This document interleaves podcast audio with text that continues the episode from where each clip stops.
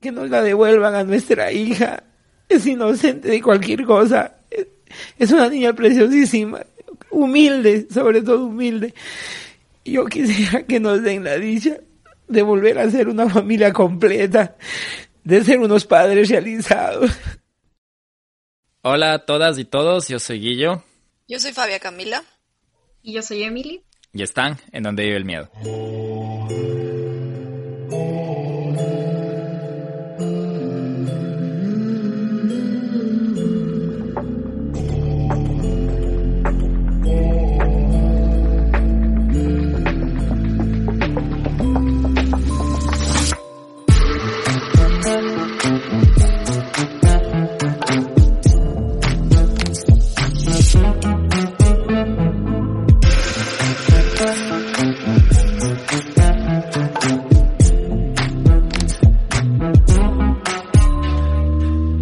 Fabia, ¿cómo estás? Guillermo, muy buenas tardes, ¿no? Ya son tardes, domingo en la tarde para todos los que nos están escuchando. En Ecuador, en cualquier otra parte del mundo, buenas noches, buenos días. Buenas madrugadas. ¿Cómo estás? Eh, bien, yo estoy bien, de hecho tenemos nueva voz hoy en el capítulo 44. Estamos cada vez más cerca del 50, ¿ah? Sí, no hemos planeado nada. Sí, tenemos que pensar que vamos a ser el 50, pero Hoy con nosotros está una persona que hemos tenido conversaciones antes y es la persona perfecta para el capítulo de hoy porque este capítulo está... On fire.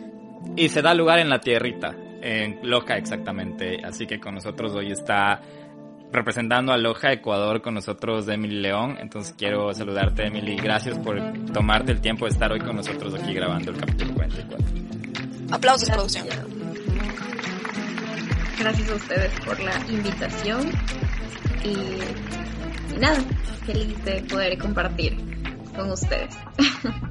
Cuéntanos, Emily, un poquito de ti para que la gente pueda saber eh, cuántos años tienes, dónde, bueno, ya dijo que vives en Loja, pero no sé, es tu momento de brillar. Bueno, mi nombre es Emily, eh, tengo 19 años, pues eh, vivo en Loja, me gusta mucho la fotografía, soy estudiante en este momento y, nada, eh, soy muy fanática de todo lo que va de crímenes, de misterio, eh, gran seguidora del podcast también. Eso. Y qué bueno que te gusta el crimen, saber de crimen, no cometer crímenes obviamente, pero qué bueno porque vamos a hablar hoy acerca de un caso que valga la redundancia, estuvo muy cerca de, ti, estuvo muy cerca de ti, entonces volvemos al Ecuador y no hemos tenido últimamente capítulos en el Ecuador y siempre mencionamos que es un poco, no, no difícil, más que todo, es la información de que se tiene de investigación en Ecuador no es tan amplia como una investigación en alguno, en la mayoría de los países. Y de hecho, este capítulo fue sugerido por uno de un, oyente del Miedo Gang, Fernando Banda. Entonces, de una vez quiero aprovechar para saludar a Fernando Banda. Si está escuchando esto, ya sabes de quién vamos a hablar. Em, antes de empezar y decirles de quién vamos a hablar, quiero dar paso a que la Fabia Camila les cuente qué va a pasar este jueves. Este querido y bellísimo jueves 5 de agosto vamos a tener la primera fogata virtual del mes de agosto del Miedo Gang para nuestros queridos suscriptores en Patreon. Entonces, eh, si están escuchando esto el día domingo, tienen todavía cuatro días para suscribirse y poder acceder a este bello evento en el que vamos a compartir historias, hablar de crímenes, de terror, de cosas paranormales. Es un momento en el que queremos compartir con ustedes y más que nada conocerles y que nos conozcan también. Entonces están a tiempo de suscribirse. Tienen el link en la biografía de Instagram, pueden entrar. Eh, cuesta 3 dólares nada más la suscripción mensual. Si es que no tienen tarjeta de crédito o tarjeta de débito porque es una plataforma internacional, eh, nos pueden escribir igual. Tenemos formas de pago también mediante transacciones. Eh, directas. Depósitos, transferencias. eso, transferencias, esa es la palabra.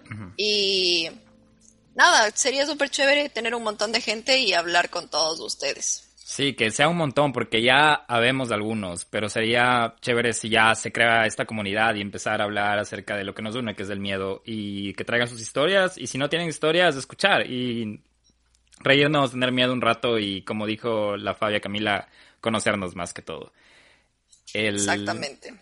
Pero bueno, habiendo dicho eso, vamos a proceder con el caso del día de hoy, que es el caso de Emilia Benavides, y Emily, nuestra invitada, nos va a dar un poquito de contexto de qué se trata esto y cómo se vivió más que nada en el lugar de los hechos en Loja. Bueno, Emilia era una niña de nueve años, eh, muy dulce, se puede decir, que lamentablemente vivió una serie de hechos que llevaron no solo a conmocionar a esta pequeña ciudad, sino a fue el precedente para cambiar las cosas en todo el país. A, raíz de una desaparición de lo importante es lo que mencionas de una niña de nueve años. Por eso es que llamó mucho la atención mediática y no solo se convirtió en un caso ciudadano, sino fue nacional y llamó hasta, me parece que los ojos de, de entes internacionales, pero Empecemos, hablemos de esto.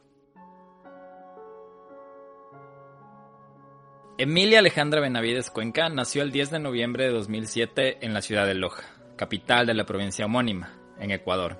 Sus padres fueron Ángel Benavides y Olga Cuenca. Cursaba sus estudios primarios en la Escuela de Educación Básica Zoila Alvarado de Jaramillo, ubicada en el centro de la ciudad. Emilia Benavides Cuenca desapareció el viernes 15 de diciembre de 2017 Emilia acudió en la mañana de ese día a su escuela Zoila Alvarado de Jaramillo, ubicada en la calle Bernardo Valdivieso 1242, entre sus intersecciones con las calles Mercadillo y Lourdes, en el centro de la ciudad. Como era su costumbre, alrededor de las 12 y 30 pm, ella salió de su escuela rumbo a su casa ubicada en el barrio Ciudad Alegría, al sur de la ciudad, y para esto ella solía tomar el bus Los Sauces Nortes en la esquina de la cuadra de su escuela.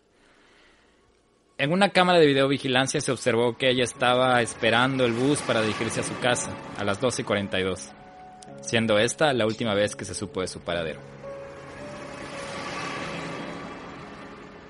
Al momento de su desaparición, la Dirección Nacional de Policía Especializada para Niños y Niñas Adolescentes de la Policía Nacional, la DINAPEN, emitió un boletín con las características físicas de Emilia, con la esperanza de tratar de determinar su paradero. Las características dadas fueron con textura gruesa, ojos color café o marrón, cabello color negro, estatura aproximadamente de 1,45 y un peso aproximado de 75 libras.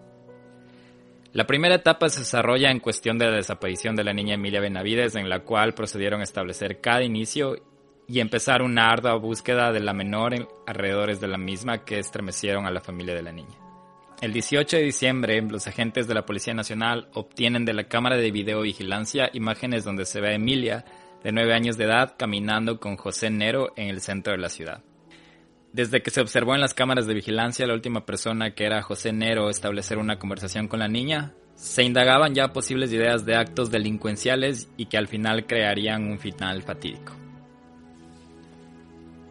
Es interesante ver cómo súper rápido. O sea, me parece súper bien que desaparezcas y inmediatamente estén buscándote y todo lo demás, pero que tan rápido igual hayan tenido indicios de con quién se fue o con quién desapareció, no sé, como... Es que eso te iba a decir, y por eso, de hecho, aquí quiero ver si Emily nos puede dar un poco más de contexto desde la perspectiva estando ahí en Loja. ¿Cómo fue este boom de, de saber que una niña de nueve años desaparece? Eh, dime si me equivoco, pero no creo que, bueno, yo conozco Loja, he ido a Loja un par de veces en el pasado, eh, no últimamente. Loja, yo lo consideraba un lugar un poco seguro. Yo me acuerdo que salía con, con mis amigos y era menor de edad y me iba a bares, obviamente no que no te vendían alcohol, sino como bares y de hecho ya hasta cuando cumplí la mayoría de edad, sí fui a Loja y hasta en eso, era, era, te sentías más seguro que estar en Quito. Caminar era más pequeño, el centro, el centro de Loja no, no era peligroso. Podías irte de plaza en plaza, ir a lo siguiente, a los bares, podías pasarla bien sin, sin el mismo miedo que es caminar por Quito a las 11 de la noche. Entonces tal vez por eso es que esto conmocionó. No sé, Emily, tú tal vez nos puedes dar un poco más de contexto de esto. Realmente eso fue lo que como movió a tantas personas eh, e-, ese día. Loja es una ciudad pequeñita, pero se la puede considerar muy segura. Tú puedes salir al centro con tu teléfono en la mano y, ves a la gente realmente en su celular eh, en el parque y no le pasa nada.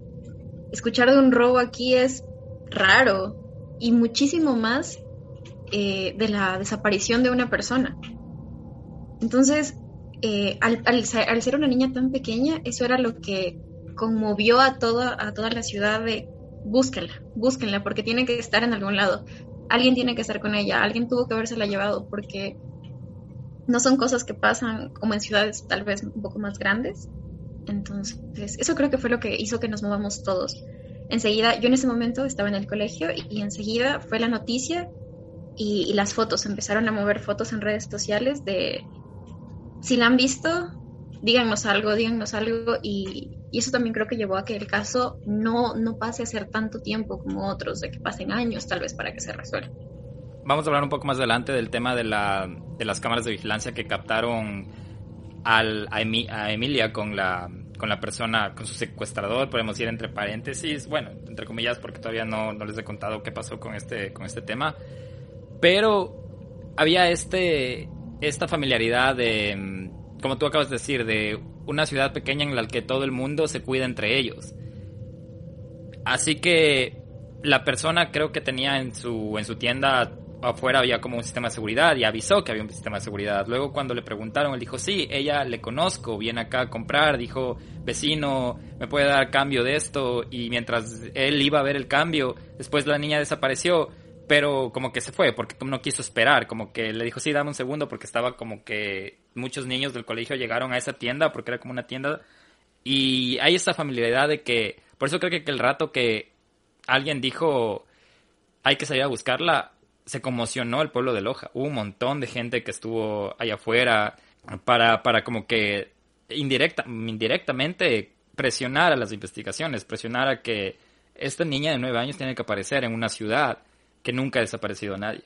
Claro, precisamente desde el momento uno en el que los papás se dan cuenta de que ella no llega a la casa, fue que empiezan a hacer como un llamado a toda la ciudad de ayúdennos a buscarlas. Y, esto fue eh, a nivel de que la, el mismo centro y buscar en los parques, porque eh, no se perdía la posibilidad de que pues podía estar con alguien, podía estar incluso con una amiga pero la, la, suerte que tuvieron con la que corrieron era de que todo se empezó a mover muy rápido.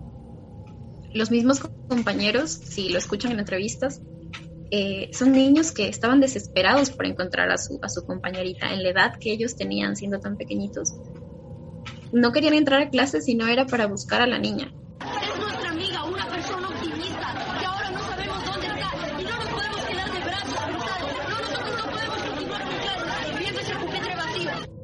A mí lo que me parece súper interesante también es que de la información que estaba leyendo y que estuve un poco como, no investigando, pero como que tratando de buscar declaraciones o cosas que se publicaron en el comercio o diferentes personas que sacaron eh, reportes al respecto, es que eh, todo esto fue súper bien planificado. O sea, este hombre, el, el chino, como le decían, él o sea, persiguió a la niña durante casi dos semanas aproximadamente.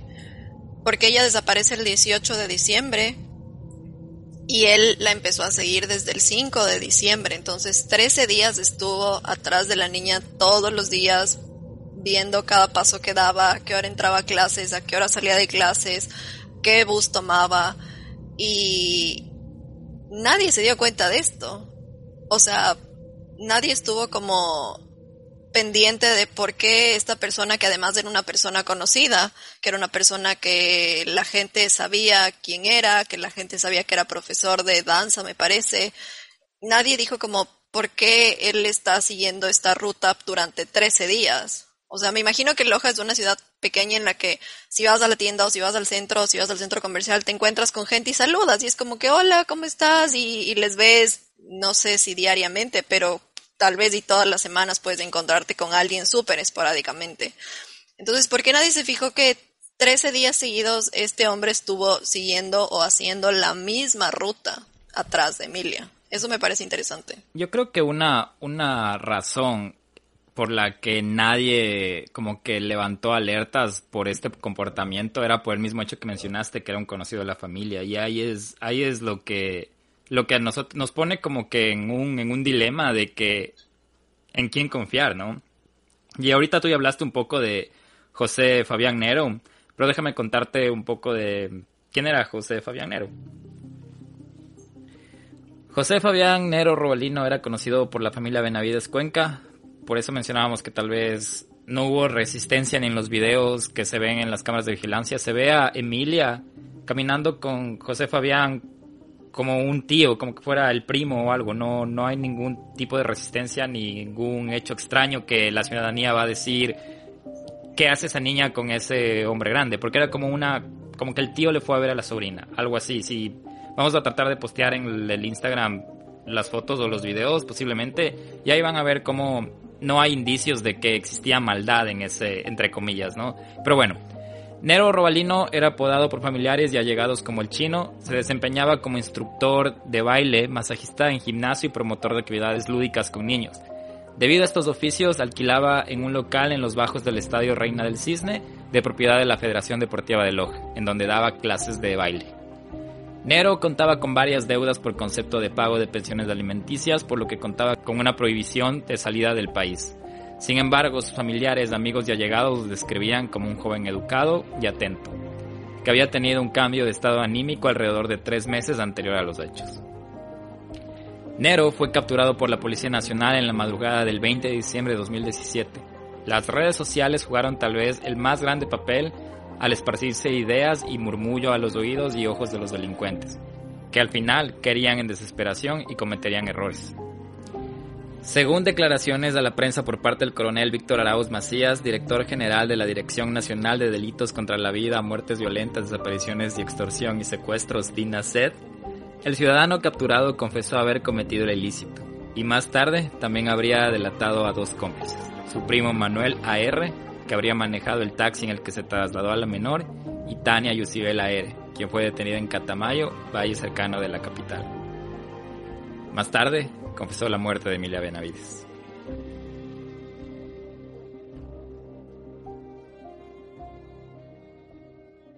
Que, sabes que justamente eh, lo más loco de todo esto es que él, era profesor de bailoterapia en, en este barrio que se llama Ciudad de la Alegría.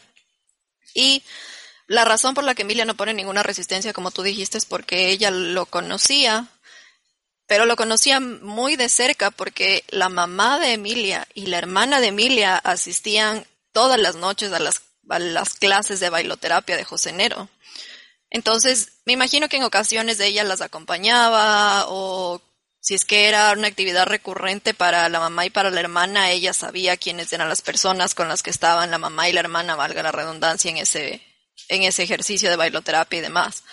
Entonces, eh, súper normal para la niña decir, ok, el amigo de mi mamá me viene a ver, porque básicamente lo que había pasado es que él la va a buscar a la escuela y le dice a la niña, tu papá te está esperando acá, pero me dijo que te venga a ver. Entonces ella dice como, bueno, y en la inocencia de una niña de nueve años también, ¿no? O sea... Y justo eso es lo que te decía Fabia, que nos pone esto en un dilema en saber en, qué, en quién confiamos, porque no creo que la familia de, de Emilia a imaginar que en el círculo social de ella iba a haber alguien que iba a hacer daño. Por eso te digo que es un dilema de, de pensar sobre todo cuando eres chiquito, tú, con la inocencia que acabas de hablar, nunca puedes diferenciar esos pequeños actitos de una persona que lo único que quiere es hacerte daño. Y mencionaste también antes que esto pasó súper rápido. Por ejemplo, Emilia desaparece el 15 y ahí quiero ver si Emily tú nos puedes ayudar un poco. El, Emilia desaparece el 15. El 19, en la, bueno, me parece que en la madrugada del 20 capturan a, a José Nero por el hecho del de la conmoción social, las redes sociales jugaron un papel importantísimo porque la información se difundió en segundos. El mismo día ya estaba, estaba en boca de todos el tema de, la, de Emilia Benavides. De hecho, cuando mm, Pablo nos recomendó este capítulo, el nombre no me sonaba, pero cuando empecé a investigar... Es Fernando, no Pablo. Perdón, cuando Pablo, cuando, cuando Fernando nos recomendó esto, me puse a empezar a leer acerca del caso y yo no sabía quién era Emilia Benavides, pero al ver la imagen recordé que supe de esto.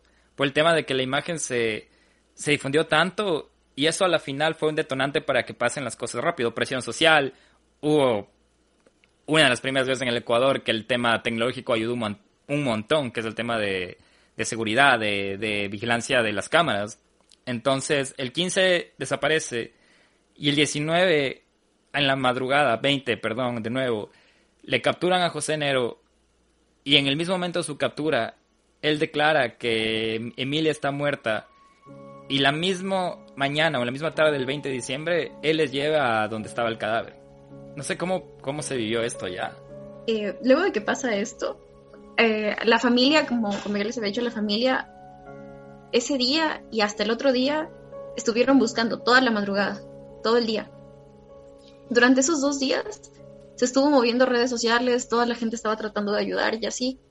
Pero cuando pasa lo de, que ya se conoce el, lugar donde se, encontraba el cuerpo de Emilia, realmente no sé cómo explicarlo porque es muy fuerte la forma en la que se dieron las cosas para esta niña porque no solo la asesinaron, sino la incineraron. Habían cortado su cuerpo en pedazos y la habían violado. Y no conformes con esto, habían metido su cuerpo en una funda y la habían tirado a la orilla de la quebrada. Entonces, como les decía, siendo un lugar tan pequeño, creó una especie de miedo para todas las personas que estábamos viviendo aquí que yo recuerdo claramente después de esto, eh, a la afuera, afuera de los colegios, ya no dejaban salir a los niños si no los recogía el papá, la mamá o alguien que tuviera el permiso. Y esto pasó por mucho tiempo, porque aquí nos llenamos de miedo, de que, em, ¿y si esto es una red? ¿Y si le pasa a otros niños? Entonces, eso era lo que, lo que estaba pasando, de que no, ya no confiar de esa forma, porque como pueden ver, Emilia con toda la inocencia del mundo confió en, Fabián, entonces, ¿a qué otro niño no le podía pasar? ¿Y a cuántos niños más no les pasó? De que sí, los dejaron vivir, pero los violaban, les tomaban fotos, y todo esto para llevarlo hacia una red de prostitución, pornografía infantil. Fue, fue muy complicado realmente. Pero el, desde la desaparición o el secuestro de Emilia hasta que encuentran su cadáver pasan algunas otras cosas también, ¿no? Y según algunas investigaciones, eh, esta persona, Fabián Nero, el momento que ya la secuestra, la lleva a un motel. Y desde este motel envía fotos a la persona que lo contrató para que hiciera un video de niñas en actos íntimos. Y el pago que le habían dado a él por hacer este video o por completar esta misión, por así decirlo, era nada más de mil dólares. Y básicamente el pago venía de una red de pornografía y una página de Facebook que se llamaba Inocentes 10. Ese era el nombre de la página de Facebook en donde estaban todo este grupo de, perdón la, la palabra, pero de enfermos mentales que básicamente lo que hacían era secuestrar niños para tomarles fotos, hacer videos y enviar este contenido o hacerlo viral entre las personas que pertenecían al grupo, ¿no? Y las personas que recopilaban este tipo de contenido eran pagadas con mil dólares. Yo cuando dijiste, cuando iba a decir, perdón, en la palabra, pensé que ibas a decir una palabra más fuerte que enfermos mentales, porque sí se les debería calificar con una palabra más fuerte. Pero por respeto a, ustedes, miedo que nos escuchan, no vamos a decirlo, pero ustedes se imaginan que se está pensando de esta, de esta, de este tipo de personas. Eh, Emily nos dio un poco de, de, adelanto de lo que pasó. Fabia, gracias porque esos datos no los había tenido aquí y creo que me vas a ayudar más adelante con el tema, pero hablemos ahorita un poco de la de aparición del cadáver, cómo fue encontrada Emilia, lamentablemente. Entonces, como les iba contando, el 20 de diciembre de 2017 el Ministerio del Interior confirmó la muerte de Emilia Benavides tras la aparición de su cadáver luego de cuatro días de desaparecida. El cadáver fue hallado a las afueras de la ciudad de Loja en una quebrada situada a un costado de la vía Loja-Catamayo, aproximadamente 400 metros de la carretera de acceso a la parroquia Chuquiribamba. El cadáver se encontraba mutilado e incinerado. El hallazgo fue realizado luego de la confesión de uno de los autores del delito, que ya sabemos que fue José Fabián Nero Robalino, quien dio indicaciones exactas del lugar donde estuvo secuestrada, de los cómplices y el lugar donde fue arrojado el cadáver.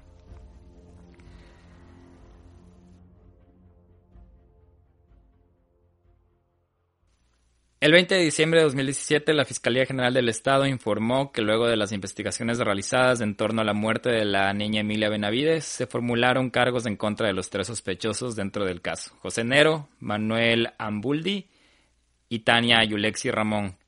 Que Tania era un transexual, eso también es relevante para lo que vamos a hablar después, pero solo quiero que tengan ahí como dato en su cabeza. Se formularon cargos por tres delitos distintos, secuestro, trata de personas y asesinato. Por la concurrencia de delitos, la Fiscalía solicitó ante el juzgado medidas cautelares de protección y apoyo psicológico a los familiares de la víctima. En declaraciones del fiscal general Carlos Vaca Mancheno, solicitó la pena máxima imponible en Ecuador, la cual es de pena privativa de la libertad de 40 años. La Fiscalía ya eh, ha formulado cargos. Esperamos que la actividad fiscal de investigación concluya con la identificación del el responsable y de todos los responsables sobre un acto tan atroz como el que se ha cometido contra la vida de, la niña Emilia. Eh, miren, en este momento en la investigación se han formulado cargos por diversidad de delitos. La ley prevé una acumulación de hasta 40 años de reclusión. En este caso, lo que vamos a hacer es, como les he dicho, vamos a formular, ya están formulados cargos, vamos a continuar la investigación Vamos a hacer que esta investigación se lleve de la forma más profesional y técnica y sobre todo vamos a pedir que se aplique el máximo rigor de la ley el momento en que tengamos que llegar a tribunales. Y llegó el momento de reactivando la economía con Guillermo. Este es mi momento favorito, mi segmento favorito porque es el momento en el que ayudamos y apoyamos a nuestro Miedo Gang emprendedor. Correcto. El día de hoy vamos a darle espacio en este segmento a nuestros amigos de Susul B. Susul B es un emprendimiento de la ciudad de Quito que lo que hacen es elaborar amigurumis. Si no saben qué son los amigurumis, son estos muñequitos tejidos en forma de peluche y se hacen solamente bajo pedido. Susulve los está realizando, hace envíos a todo el Ecuador y le pueden hacer pedidos directamente en su cuenta de Instagram, arroba Susulve. Apoyemos a nuestros amigos del Miedo Gang.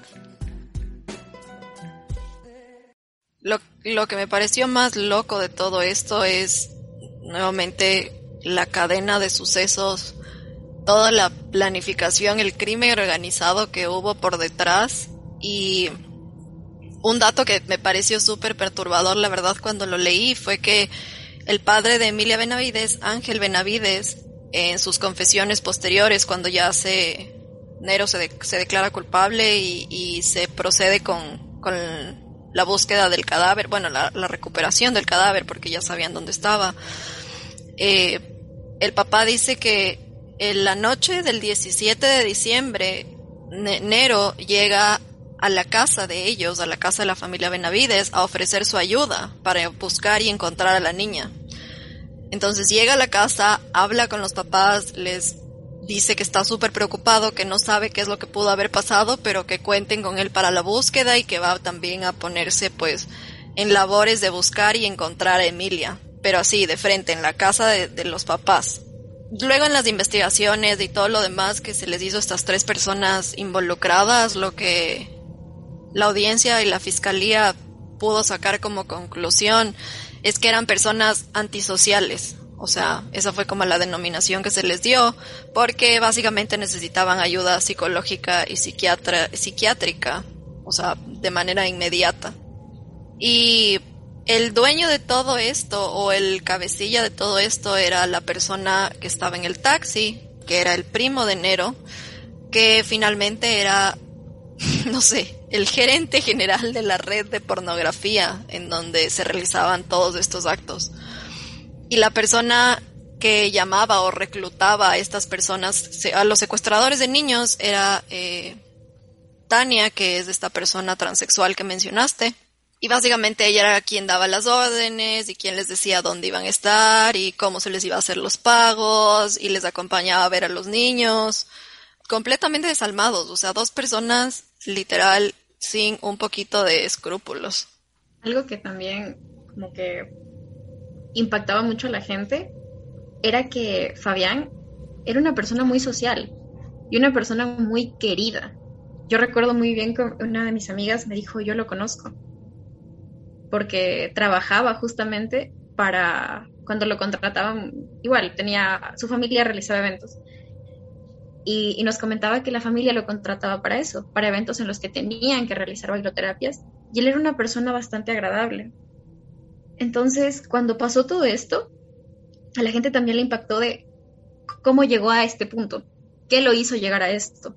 Y, nos sorprendía, ¿no? De que una persona que supuestamente era buena, pero si vas viendo el caso y vas leyéndolo un poco más, te das cuenta de que todo fue tan planeado que eso bueno que, puedes pensar se va. Vuelvo, me vuelve, me vuelve a hacer pensar en el tema de el dilema interno de, de ahora mismo de, de estar hablando aquí los tres tranquilos y que pensar en que qué puede, qué puede hacer esa persona con la que estoy hablando ahora en ese momento.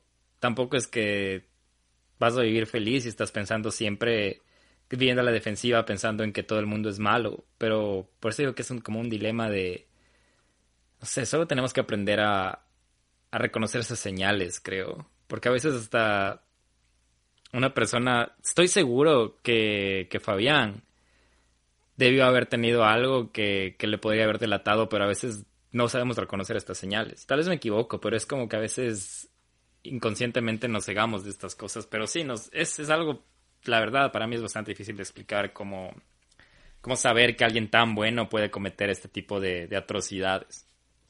O sea, ¿qué, ¿qué, motivaciones tenía? Porque... Mil dólares.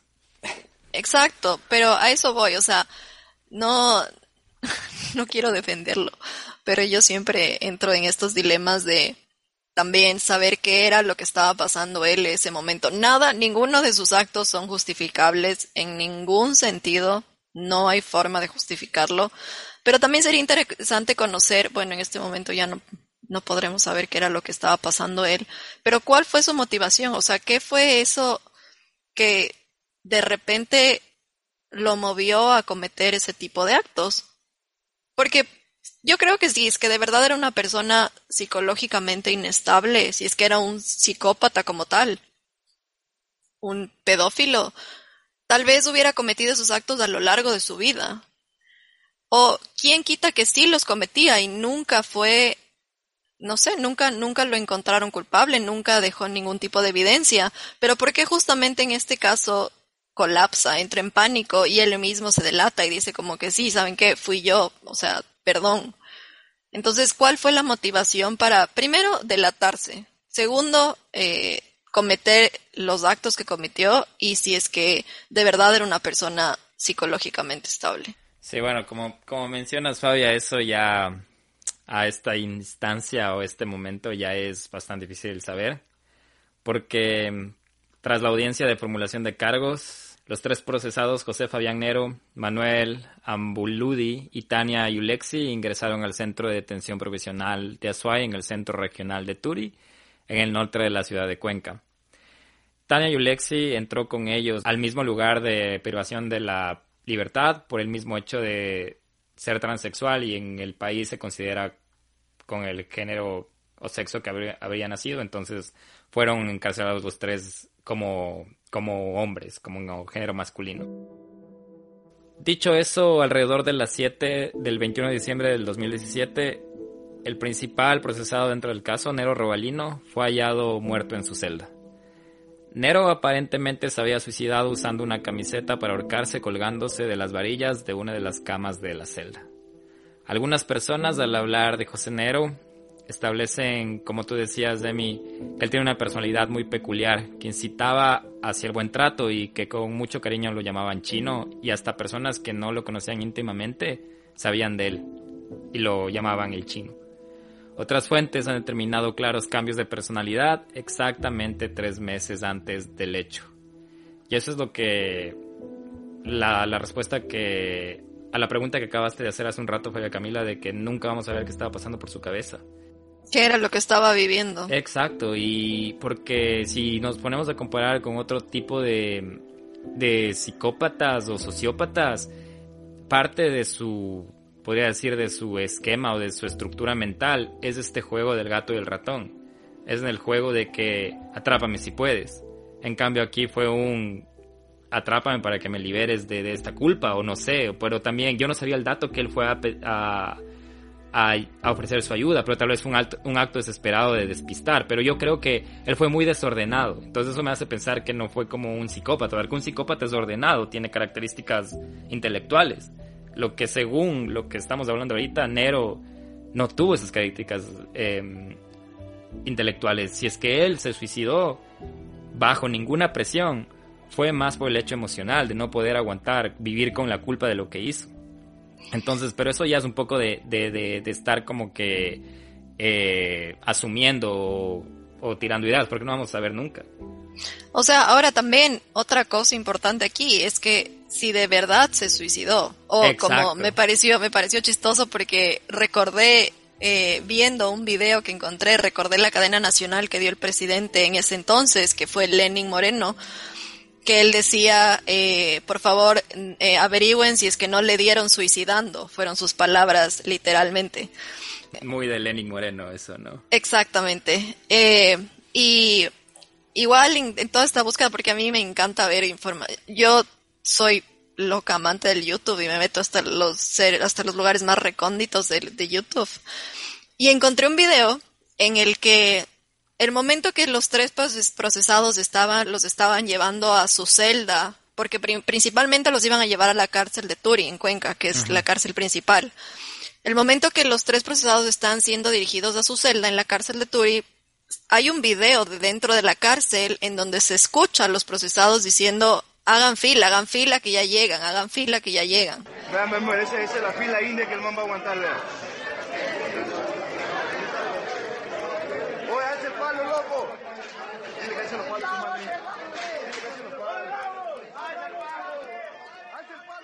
Y armados, ¿no? Con palos, con, lo que tenían, con, cualquier cosa que tenían a la mano.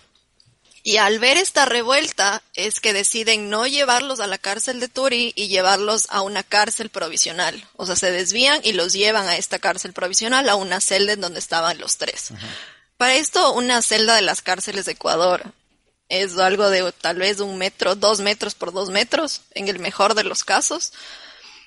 Y el suicidio de eh, José Robalino, José Nero, se da a la madrugada.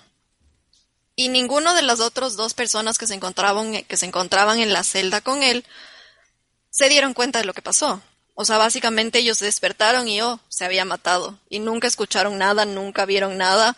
Entonces, no sé, eso me parece un poco extraño también, que independientemente de la cárcel que iban, ya tenían la muerte asegurada, al menos él, porque tal vez y él sabía muchísima información, él conocía muchísimas cosas que al resto de personas involucradas o a toda la red esta de pornografía, que muchas personas puede que hayan estado ya presos, no les convenía que él saque a la luz o que él comente por el mismo hecho de su falta de expertise en cometer este tipo de delitos. Porque era nuevo, porque claramente se nota que no lo había hecho antes y que estaba consumido por la culpa y por el, cargo de conciencia y por eso quería soltarlo todo. Lo más fácil era matarlo.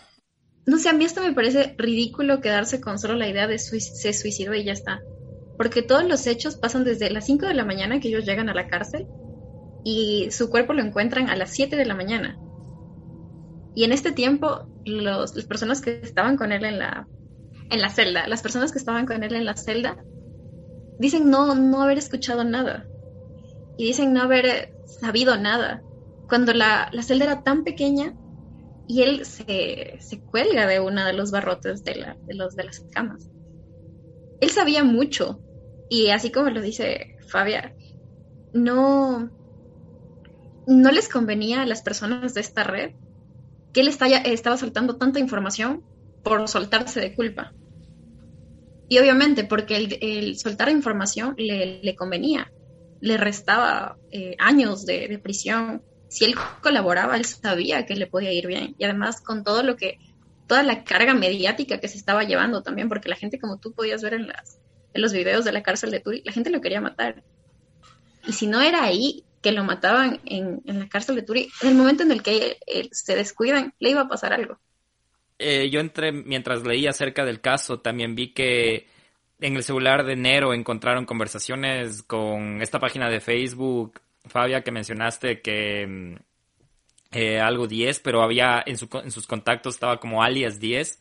Entonces trataron de encontrar a esta persona que tal vez era, como tú dijiste, eh, ya teníamos dos personas, de la persona que manejaba el taxi y la otra que reclutaba, pero quien les organizaba era tal vez este alias 10, que yo hasta lo que traté de encontrar, nunca fue hallado, nunca fue hallado alias 10. Y se procesó a estos detenidos y ahí quedó.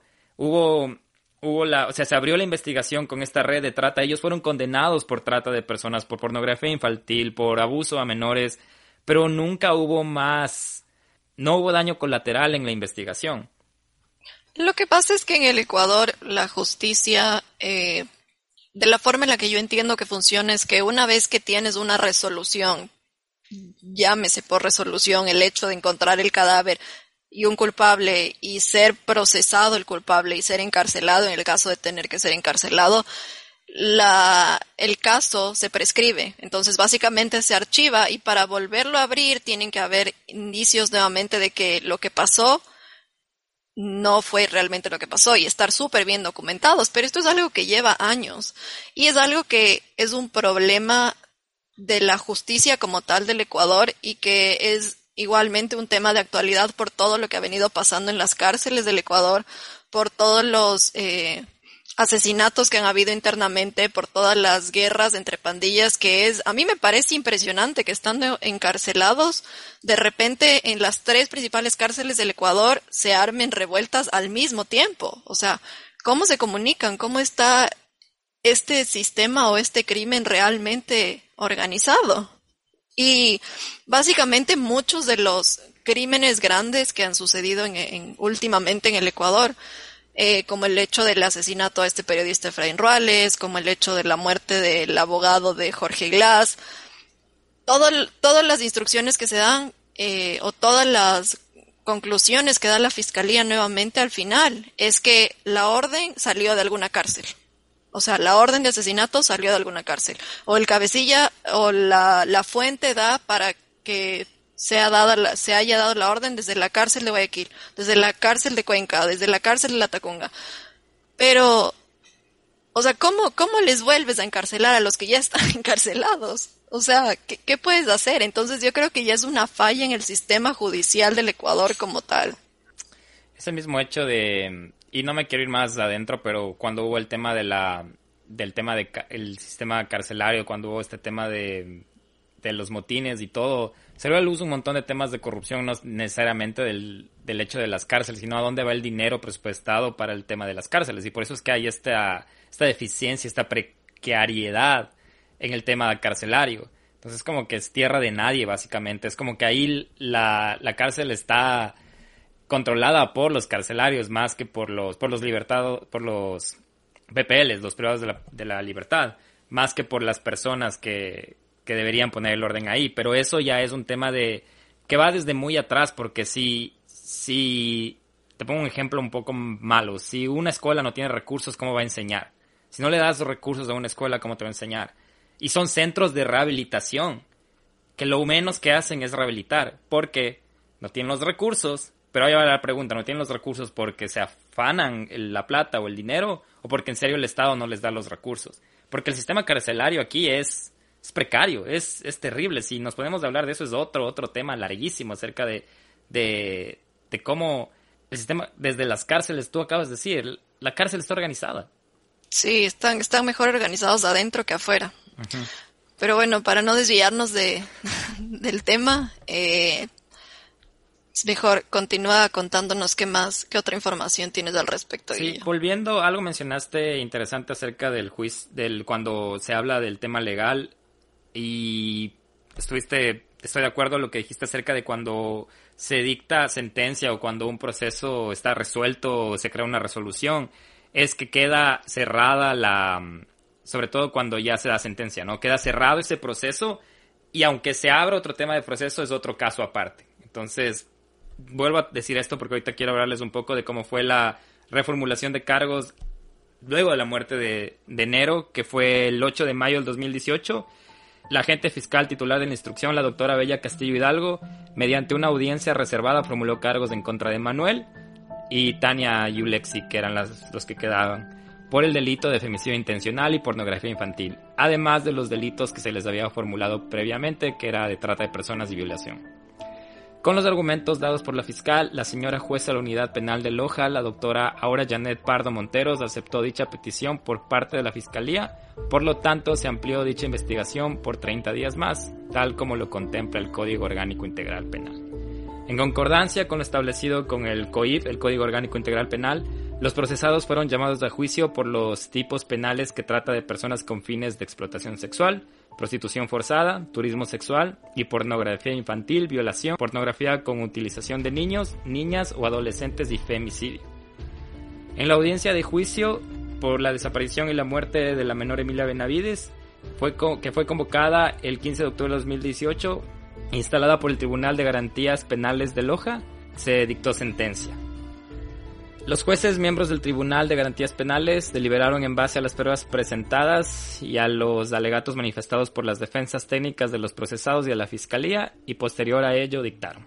Sentencia condenatoria contra Manuel Giovanni Ambuldi Robalino por considerarlo responsable de los delitos imputados en calidad de coautor, imponiendo una pena privativa de libertad de 34 años y 8 meses y sentencia condenatoria contra Tania Yulexi Ramón Azanza por considerarla responsable de los delitos imputados en calidad de coautor, imponiendo una pena privativa de libertad de 34 años y 8 meses. ¿Sabían que la pena máxima en el Ecuador es de 40 años? Eso iba, ni siquiera les dieron la pena máxima de 40 años. ¿Pero qué les parece 40 años? O sea, yo creo que esta gente debería tener cadena perpetua. Es nada, es nada es ridículo el sistema judicial que existe en el país. Porque a partir de los 18 años tú eres mayor de edad en el Ecuador. Y a partir de 18 años eres juzgado como una persona mayor de edad. Si es que tú cometes este tipo de delitos, de pornografía, de femicidio, de eh, secuestro, a los 18 años, en el peor de los casos te dan la pena máxima, 40 años. Sales de la cárcel a tus 58 años con 40 años de experiencia en crimen estando dentro del sistema penitenciario. ¿Qué esperas de un hombre de 58 años salido de la cárcel? O sea... A eso, a eso iba cuando te dije que el sistema de rehabilitación ya no rehabilita aquí. Crea más bien falencias, crea más falencias en el... Es difícil porque... Mm, imagínate, el, volviendo un poco al, al caso de Karina del Pozo, eh, tuvimos el contacto podría decir casi directo con David para, para hacer el, capítulo de, de del Pozo. Y él decía que el sistema sí es precario porque no hay una motivación a que te rehabilites, porque hay decir, tú decides, tú decides o quieres salir adelante o quieres irte al, al camino contrario. Y son muy pocos los que se rehabilitan. Por ejemplo, David, es un claro ejemplo de una persona que pudo ser culpable o no, pero él ahora es una persona que decidió rehabilitarse. Y hasta ahora ya es abogado, graduado en la cárcel. Y de hecho su proceso sigue en marcha, tiene dentes internacionales y posiblemente con todas las nuevas pericias que han salido se pueda probar su inocencia, pero no quiero entrar a ese detalle, pero con él tuvimos un poco de perspectiva de ver cómo estos centros de privación tienen solo dos caminos que no es necesariamente impuesto por la, por la organización de la, de la cárcel o del sistema penitenciario, sino que al mismo, al mismo privado de la libertad le tiene que buscar los recursos, tiene que buscar las maneras, pero si quieres dañarte tienes todo para dañarte. Sí, totalmente. Pero antes de pasar a lo, a lo, a la, no, no quiero decir esto, pero como al, a lo positivo que se sacó de todo esto, porque finalmente la muerte de Emilia no fue algo que, que, simplemente sucedió, sino que cambió muchísimo el, el sistema de cómo se maneja el caso de una desaparición de un menor, de un niño o adolescente en este caso. Eh, quisiera que igual Emily nos dé como su perspectiva de qué fue lo que pasó en Loja el momento que ya se dictó sentencia, de que el cadáver de Emilia fue encontrado y que prácticamente el tema quedó, digamos, cerrado, ¿no? O sea, cómo, cómo se lo vivió en la ciudad, cómo ¿Qué fue, o sea, cuál fue la sensación que la ciudad tenía después de enterarse que, ok, que sí, que Emilia había falle que Emilia la, no había fallecido, que a Emilia la habían matado y que había sido alguien muy cercano? Eh, justamente yo le contaba a Guillo que yo el caso lo viví de cerca porque el tío de Emilia era mi profesor y era mi profesor de religión. Entonces, para él, el tema realmente eh, ¿cómo explicarlo? Para la religión, muchas veces el tema de la muerte es una cosa de, es que así Dios lo quiso, o es que Dios tiene algo para decirnos a través de esto y así. Pero cuando él lo trataba de explicar, incluso para él era muy difícil. Porque ¿cómo justificas la muerte de una niña diciendo, es que así Dios lo quiso, es que Dios nos quería decir algo a través de esto. Entonces fue muy difícil. Y él nos contaba algo. Disculpa que te interrumpa aquí, pero lo que acabas de mencionar fue muy cierto y no solo de parte del profesor de religión tuyo, porque hasta el padre de Emilia fue, fue foco de, investigación por, este misma, por esta misma, no justificación, pero esta misma razón que él daba a, las, a los medios cuando le preguntaban, ¿qué opinas de que falleció Nero? y él parecía que nunca guardó resentimiento después de las atrocidades que le hicieron a la hija. Y lo relacionaban con que era el amigo del, era un conocido familiar del, del padre. Y esto lo digo eh, muy fuera de, no es mi opinión, de hecho lo leí en una tesis y creo que le contaba a Fabia Camila antes de grabar, que había tesis que decían que muchas personas dudan de la, del padre de Emilia como tú dices, es difícil explicar, no me quiero entrar ahí, pero bueno, solo quería, como ahorita hablaste de eso, quería como que un poquito decir cómo a veces el tema religioso del perdón se puede malinterpretar, pero no, no sabría cómo explicarlo yo tampoco. Mm, justamente después de que pasó, ya pasó la muerte de, de Fabián, el papá de Emilia convocó a estas marchas, pero no eran marchas específicamente, sí, se pedía justicia, pero también era para pedir paz, y él pedía paz y respeto tanto por la, muerte de su hija y que ya se deje el tema de Fabián. Y esto fue algo que a la gente no, no le quedaba claro. Como una persona, estás viendo que este es el asesino de tu hija y estás diciendo que solo quieres paz. Para la gente fue una cosa de algo tiene que haber, algo tiene que haber, qué está pasando, esta persona está implicada y, se crearon este tipo de teorías de que, ¿y si realmente el Señor tiene algo que ver? Y, qué difícil. Y como te dije, yo lo viví de cerca y, creo que por esa razón a mí no, como que esta teoría no me, no me entraba en la cabeza. Porque lo que nos comentaba este profesor nuestro era que la familia lo estaba tratando de llevar desde un punto de que Emilia no solo unió una familia, Emilia unió una ciudad entera y, y un país, hizo mover a un país y ella es el precedente para que se haya creado esta alerta Emilia.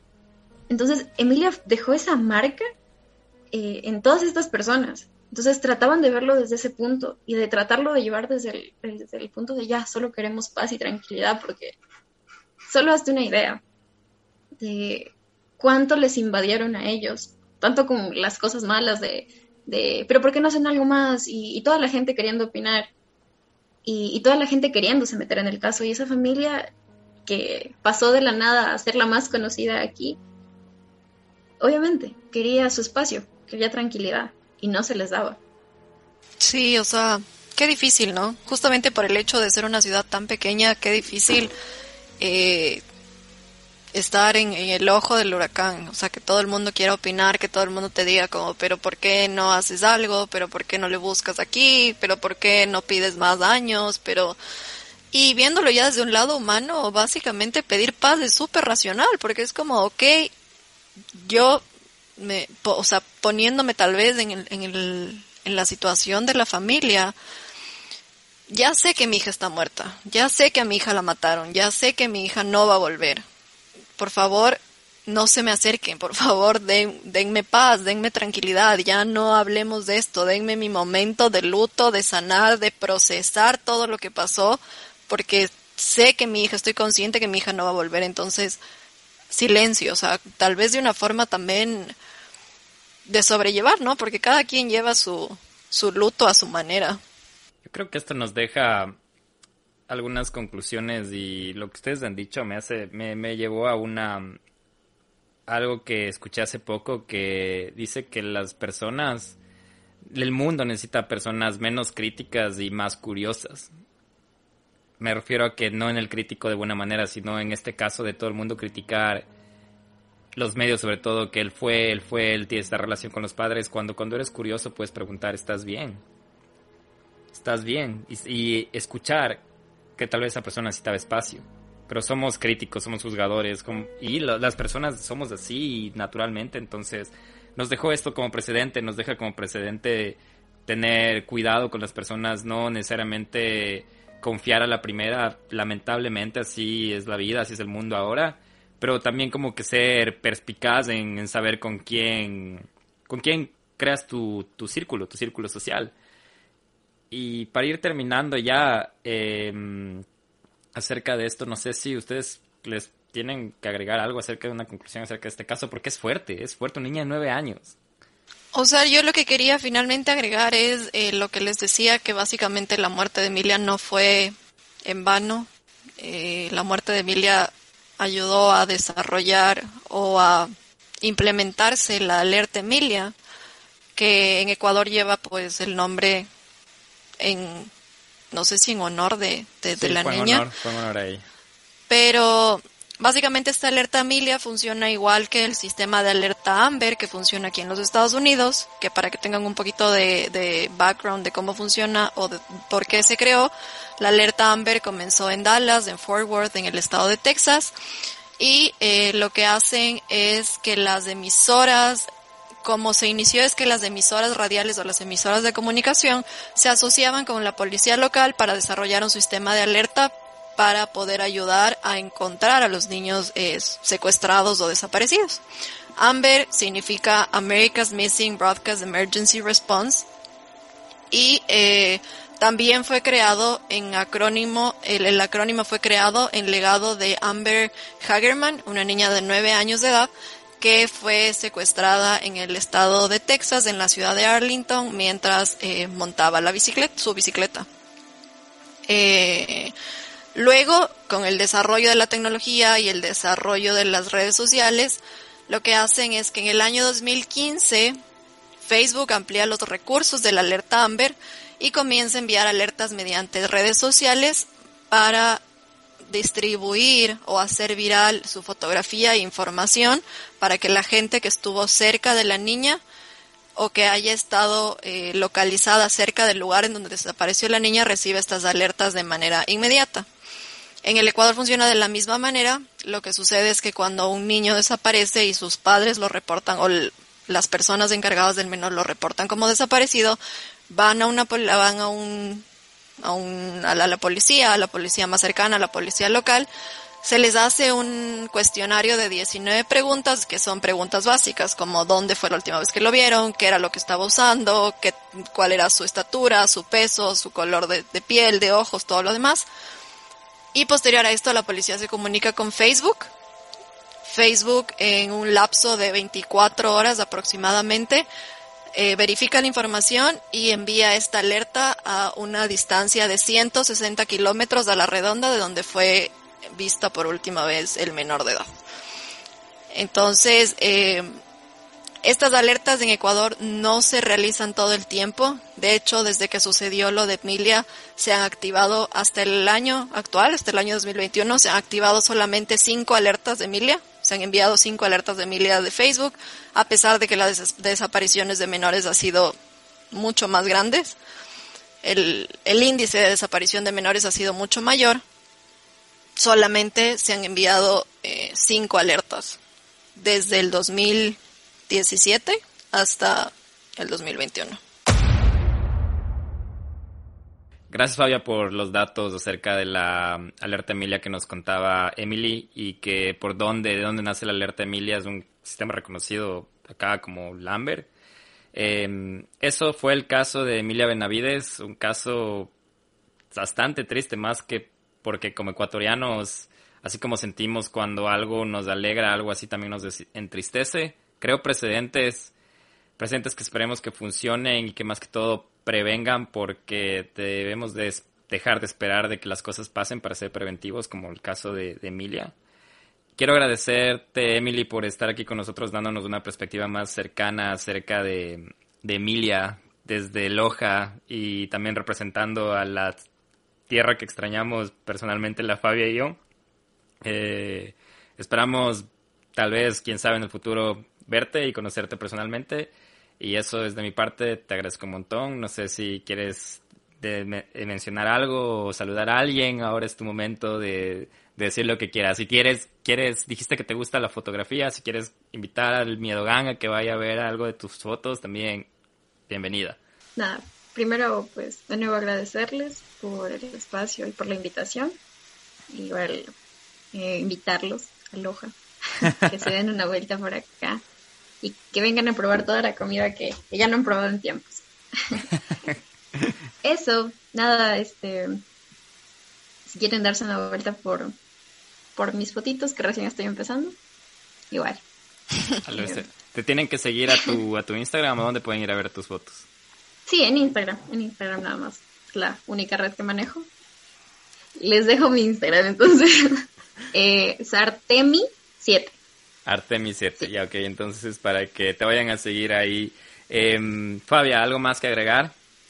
No, nada más. Eh, agradecerle igual a Emily por estar, por darse el tiempo de poder compartirnos su perspectiva y la perspectiva de la ciudad de Loja como tal cuando sucedió este eh, caso tan resonado en el Ecuador y que marcó un precedente muy importante en la justicia y en la forma en la que se busca ahora en la actualidad a los niños secuestrados.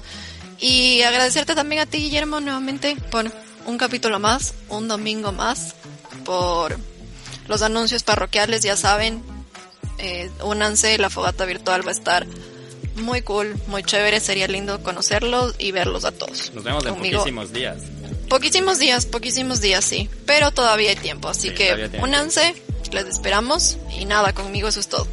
No se olviden de seguirnos en Instagram, arroba donde vive el miedo. Si nos quieren mandar sus historias a donde vive el miedo podcast, arroba gmail.com.